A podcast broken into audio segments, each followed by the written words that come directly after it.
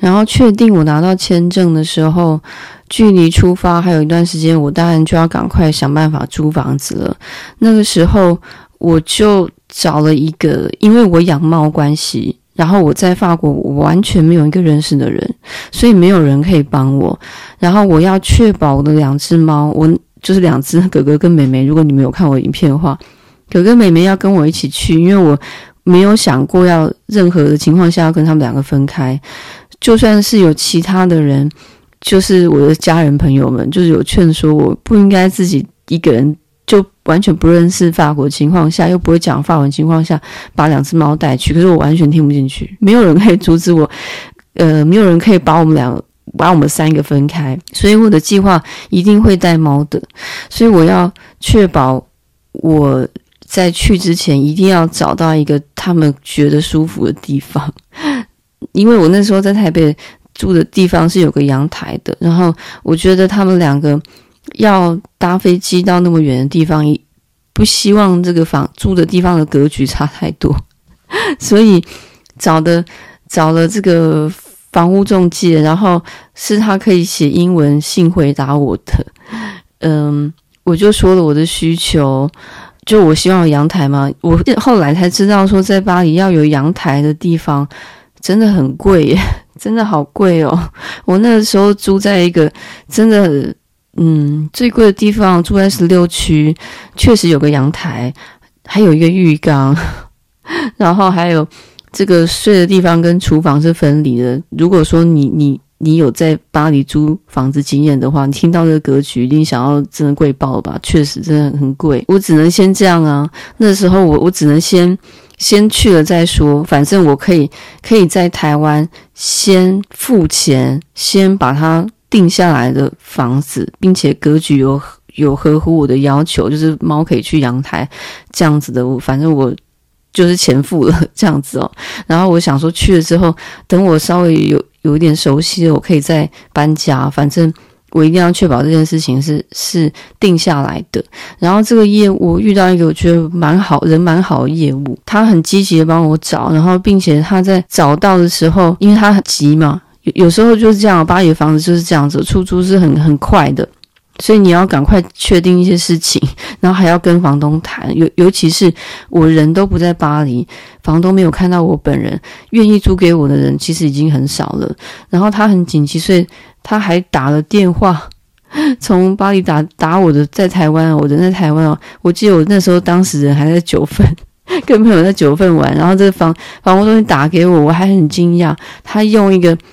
非常重的这个法法国人的腔调讲英文给我听，说说他确定有一个房东，他很很有兴趣要租给我了。如果我确定的话，他就要。跟房东谈细节啊，并且谈就是我要先汇汇款的事情，这样他才可以把这个房子嗯保留下来之类的。反正那时候就很感谢这个房仲，因为我到的时候我我非常安心的，他也帮我约好了我下飞机的那一天当天，然后这个房东就会在租的地方，因为这个地方还 因为有一点贵，所以其实还算高级。它的一楼还有两个两个警卫，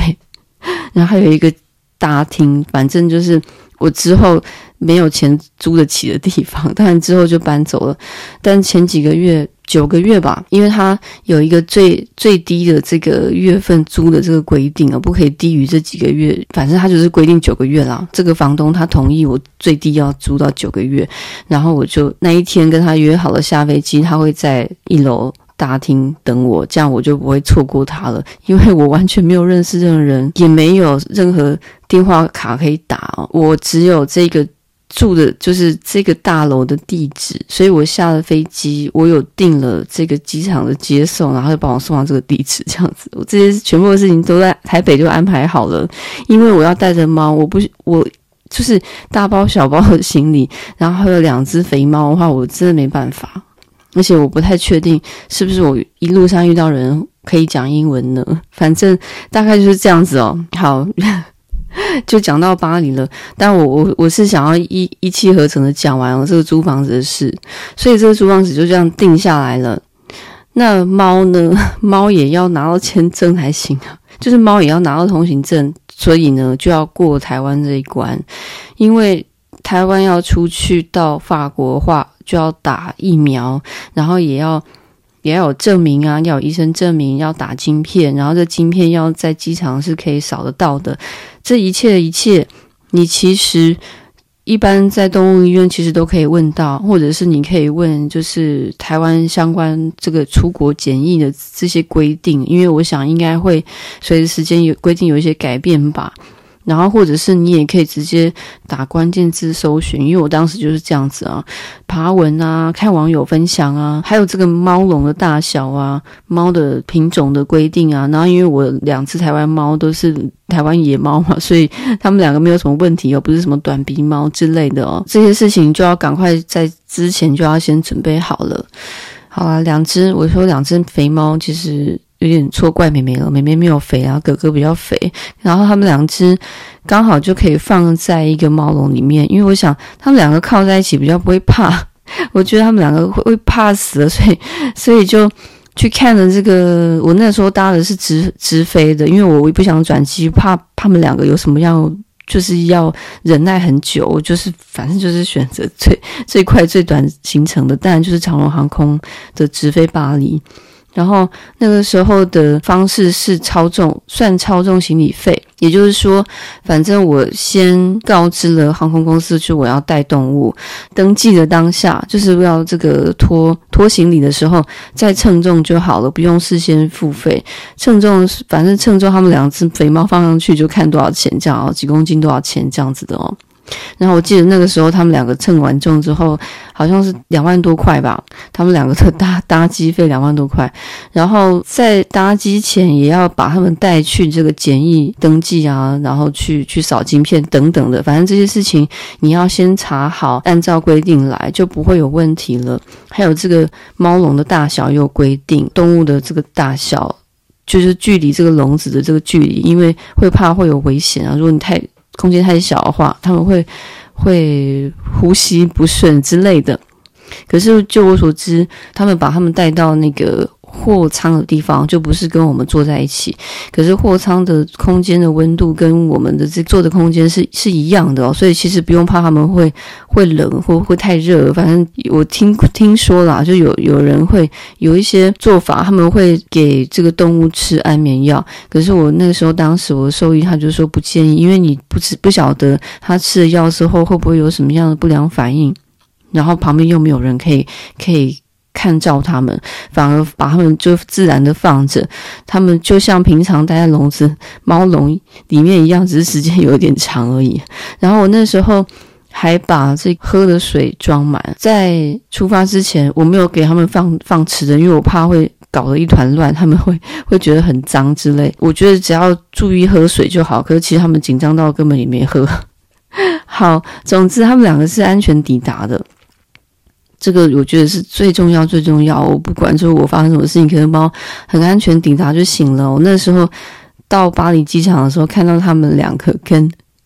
跟我有我有贴这个照片在猫笼外面，贴他们就哥哥跟妹妹的名字，还有他们的这个。这个这个条码的编号，把它列印出来，然后很一眼就看出，就是东西里面装的是动物这样子，装的是谁哦？哥哥妹妹。然后那时候到的时候，看到他们两个跟一些 乐器放在一起，大提琴啊，然后什么之类的，觉得非常可爱。然后只有只有他们两个是动物，然后跟其他的的这个大型行李放在一个大推车上。那时候这有一种。喜悦不晓得怎么讲啊，跟跟哥哥妹妹分离又重逢的的这种心情。虽然我们两个我们三个搭的是同一架飞机，可是我真的是在整个十几个小时当中非常忐忑不安。好，这是猫的部分，所以我觉得想要你想要带你的宝贝们来的话，就是出国的话啦，我觉得完完全不会是一个问题的哦。你你看他们两个，我一。我一个人拿可以，确实可以拿得动他们两个。可是我还有我的的行李箱啊，大的行李箱，所以是是没有办法一次全部拿动东西。可是只要比如说有有车子在啊，有东西可以运送的话，其实完全没问题哦。而且我那时候也在，因为我来之前做非常多功课，我看很多网友的留言，然后我看到一个女生，她带了一只大狗跟一只猫，所以。是是可以成的哦。她她也是一样，她也是一个女生，台湾女生自己一个人来法国。然后她说大狗就是就是就是一只成犬这样子，然后还有她的肥猫，所以所以其实真的就是照规定来。然后你有你有帮帮他们付这个操纵行李费的预算，你有办法可以找到可以住的地方有着落，那就没问题了。就是所有的人都会帮你处理好，只要只要你有付出相应的努力的话。比如说，我分享一个插曲，就是我那时候把两只猫带到这个检疫局的时候，就是机场的检疫的时候，就要扫这个条码嘛。然后哥哥就很快就扫到了，妹妹扫不到条码，妹妹，妹妹，你的条码呢？然后那个时候的那个检疫一一位女生，然后她就打电话到这个动物医院，然后她就有一点有一点生气的，有点生气的说，呃，怎么什么的，然后猫。扫不到条码，就是怎么打的，怎么可能扫不到？那这样子很，这个猫还再打一次，然后反正就是有一点打电话去念这样子。然后我就把妹妹带到带回到动物医院，又要再打一次。妹妹这早早就打过了，然后扫不到，所以呢，她又要再挨一针，然后我要再把她再带回这个检疫所，反正就是。这个这个程序，不过呢，因为这个检疫所的这位这位办事的这位女士啊，她打电话到动物园去去念了一顿之后，所以这个后面这个后续再再打第二次呢，这个流程就非常快，所以动物园人就赶快帮我弄好这样子。好，因为我想啦，就是这个检疫所的人看到两只台湾肥肥野猫要带带到法国了，他们就很想要帮我弄好这个。可以看到他们的那种认真跟积极吧，然后会一直跟我说不用太担心，然后什么什么的，因为我真的那时候非常的慌张，就是为他们的健康情况很担心啊。如果上飞机之后的，所以我觉得一路上一定会有人帮你，不管是谁哦，帮忙你呃处理一下啊，然后谁帮你弄一下啊，会过的 事情都会过的。然后我觉得有。经过几次哦，就是渐渐慢慢的随着时间转变，然后陆续跟家人跟父亲讨论，我觉得他们真的是随时间演变，会慢慢的去接受一些，虽然不能完全很很开心我，我的离开 就是要出国念书这件事情，可是至少他们是已经花了很长的时间去做心理准备了，因为他们。比较相较来说是比较保守的，然后超前部署，超前部署是对的，因为他们最后至少知道说，好，还有多久，还有还有一年，还有半年，还有几个月这样子，慢慢的接受。好，这个就是台湾的部分，就是还没有出发，就是行前准备的部分。关于为什么要来法国，然后钱的部分，因为钱哦，真的我就是。来之前准备到我语言学校念完，然后可以申请学校这样子程度的的费用，然后就是我存的钱在包含父亲资助我的钱这样子的，然后。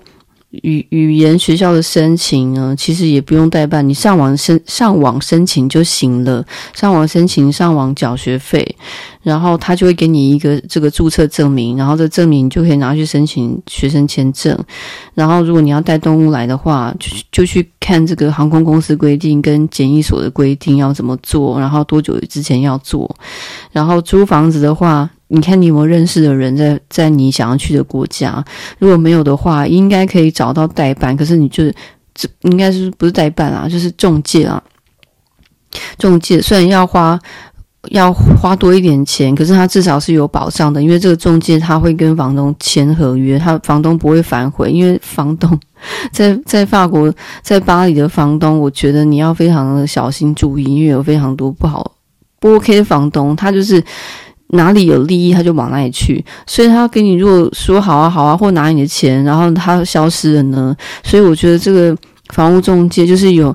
比较有品牌的房屋中介，至少是是他会帮你盯着这件事情，然后你你到了之后，你至少知道你有谁可以找，因为如果房东不见，你至少可以找中介，大概是这样子的。所以你看我我是一个例子啊，就算我不会讲法文，就算我真的什么人都没有，可以。可以依靠的，在巴黎，我还是可以至少做到我安全抵达这件事情哦。好，那在那之后还发生了什么事呢？我就下次再跟你们分享喽。